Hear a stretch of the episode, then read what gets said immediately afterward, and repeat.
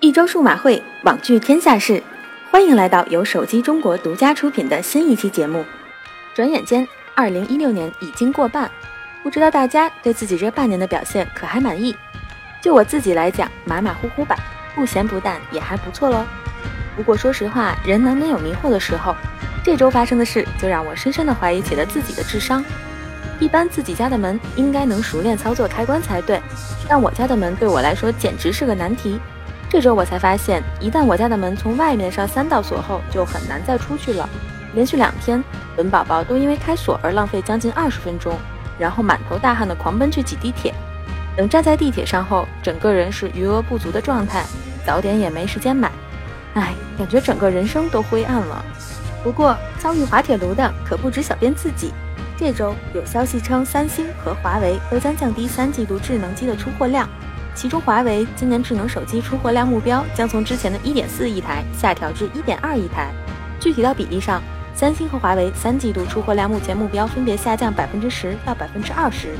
当然，后来华为方面已经出来辟谣，声称自己并没有下调手机出货量。但纵观手机圈的发展，其实手机本身设计已经开始趋近于相同，让部分用户失去了新鲜感，销售情况也是增长缓慢，似乎已经过了盛极一时的年代。所以在 VR 火上天的今年，你可以看到手机厂商已经开始捆绑 VR 来作为手机的新卖点了。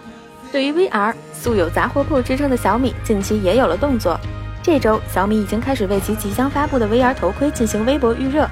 虽然相比之下，小米的 VR 产品来的晚了些，但一想到小米的性价比营销，我还是有一分期待的。而回顾小米成立的这些年，其手机业务和智能硬件等方面都做了不少努力，产品推出了不少。总觉得是时候该考虑下上市的问题了。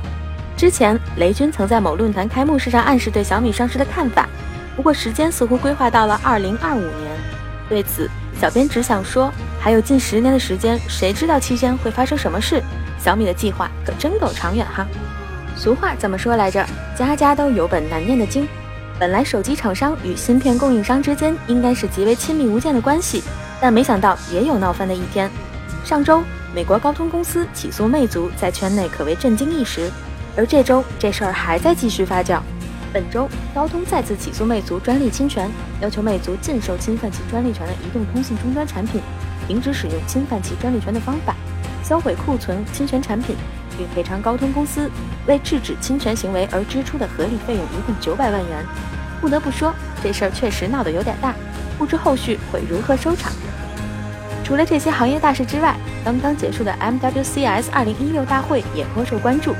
这次展会上出现了不少手机新品以及新技术，高通和联发科也分别介绍了各自在 5G 技术上的计划。但按照中国移动的说法，5G 商用要到2020年才能实现。目前高通和联发科的 5G 技术，我们能真实看到的还很有限。